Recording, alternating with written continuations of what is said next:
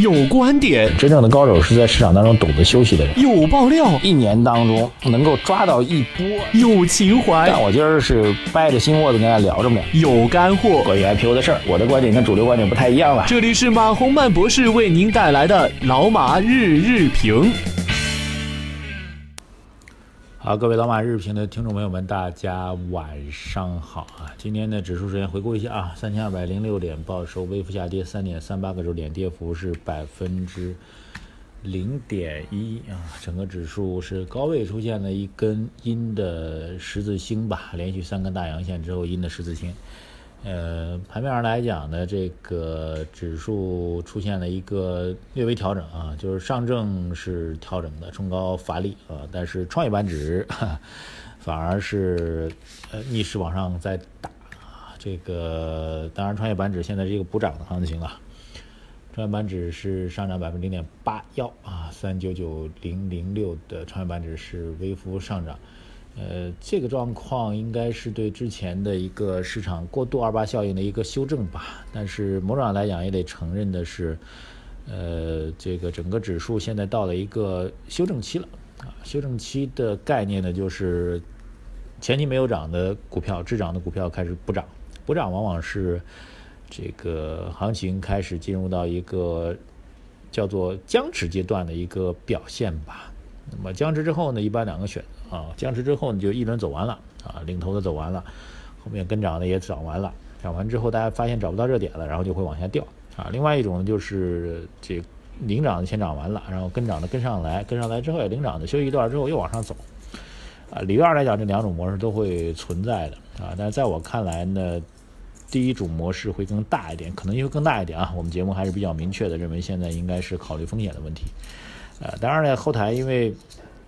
我们近期的观点是坚定的，这个谨慎吧，不能叫看空，因为我们说这个对于风险偏好型的股市高手呢，您可以继续大胆去玩。但是如果您不是风险偏好型的，你也觉得自己不是股市好手的话，啊，应该落袋为安啊。所以我们这观点还是比较明确的。所以后台的这个争议和分歧也比较大啊，确实有一些同志们拿了个股。呃，然后这个抛掉了，然后又上涨，对我们有些抱怨，这我也能理解啊，因为我们是在谈大盘的指数啊，对于个股的风险呢，其实还得需要您自己来把控啊，这没有办法把啊几千只股票我们都给您做个股的分析，也不是我的优势所在啊。但是我们讲的是大的波段和趋势，换句话说，严格的按照我们操作逻辑上的话，啊，是应该在指数处于底位的时候买指数，当指数处于高位的时候卖指数啊，这样的话是参与我们的。呃，价值和逻辑是最高的。那么，我倒觉得这个是一个比较重要的前提，要跟大家讲啊。接下来看一下各位的留言吧。嗯，网友留言宝他说：“既然是玩宏观的，就别预测什么时间节点了，会删自己啊。删应该是指那抽脸打脸的意思啊。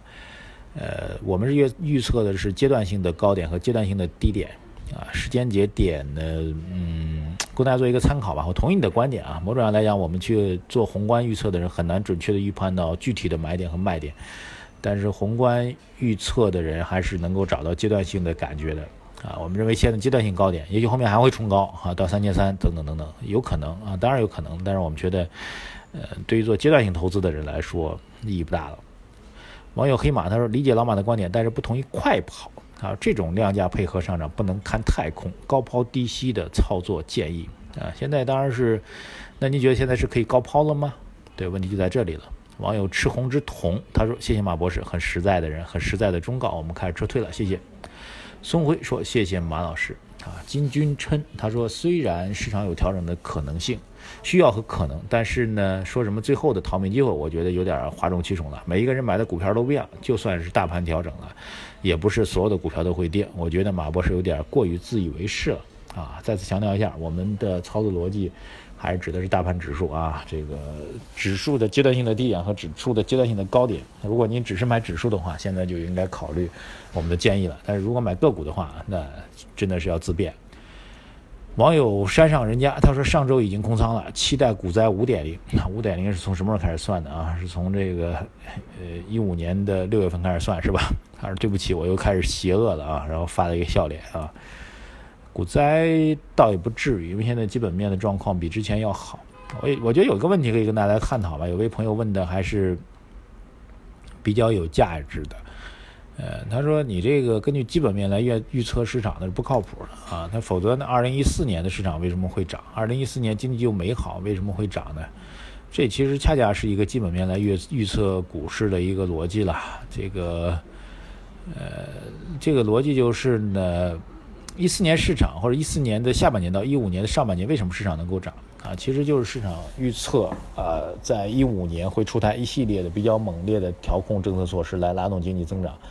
包括大家提的比较多的，当时是一带一路啊，这个国企改革呀，等等等等，呃，但是最后的结果呢，是在一五年下半年发现是没有兑现的啊，所以才出现了一五年年中的一个调整啊。总体来讲，股市还是比较先行的预测了市场的宏观数据，包括智能行情也差不太多吧，也是基本上还是对前期的利好，因为如果你分板块来看，比如 PPP 这种板块，他们还是提前。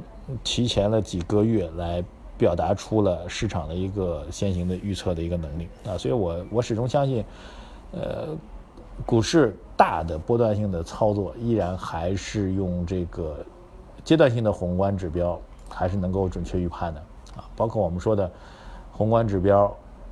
这个是合意的朋朋友的问题，他说不靠谱啊！期待许久的增量资金在进场上涨动力很足。你所谓的宏观理由是滞后的因素。二零一四年经济不好，为什么有牛市？就是来解决这样的问题。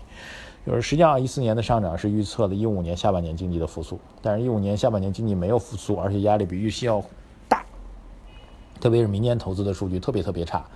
所以导致了呃去年下半年的暴跌。那现在的上涨其实基本上已经透支了今年上半年所有积累的一些利好，差不多到位了，就是这样一种状况。我觉得这个逻辑是通的。还有所谓增量资金入市，我觉得确实近期的量能放的比较大，确实有部分的增量资金在入市。但是呢，各位，但是呢，哈，我特别想说的是，但是，嗯。就是大家去看一下沪股通的资金流向，其实大量的资金是在从上海市场流出来，流到境外市场，而这种状况随着本币的贬值的加速呢，我觉得会进一步的严峻化。啊，会有一部分增量资金在进入股市，但是对于整体的全国的投资资金来说，总的趋势现在外流的状况会加剧。啊，现在我身边的一些企业界的朋友也是越来越积极的。呃，换汇啊，就是如果能有外贸指标来换汇的话，先换成外币留在自己手里，但是绝不轻易的去结汇，就是不把外汇换成人民币。这种状况越来越普遍啊，大家预期的未来的本币的贬值的趋势会越来越严峻。那这种状况在短期都会逐步的强化，会对整个所谓资本市场的所谓的呃这个增量指标形成巨大的一个冲击啊。总体来讲吧，我觉得不管是基本面还是资金面，现在实在找不出支持中长期乐观的理由啊。记住我们的前提啊，我们。我们要做的是支持中长期利多的消息的话，我们会偏多；支持中长期利空的话，我会偏空。那么从中长期角度来讲，现在实在是没有支持利多的理由啊。从这一角来讲，我们觉得 没有必要再去做多了吧。当然呢，还是要对各位，特别是些做个股的朋友，最近一些因为听了我们的建议抛空之后又大涨少赚钱的朋友表示歉意啊。虽然这理论上来讲不在我们道歉的范围当中，但是毕竟是因为我们的建议吧。婷婷，他特别说，听了你的建议，我上周三就抛了股票，而且抛的是赤红新者啊，这个非常抱歉，因为您抛了赤红之后，应该是一直在暴涨，而且发了几个非常愤怒的图形发给我哈，向您表示一下歉意吧啊！再次强调，我们的逻辑是基本面来判断战略性的阶段性机会，判断的是中长期的涨或者跌的指标啊。对于个股来说，各位还需要自己去把控，还有就是你要理清楚自己到底是风险厌恶型的还是风险偏好型的。好，谢谢各位，感谢收听我们今天节目，我们明天早上继续来聊，谢谢大家，再见。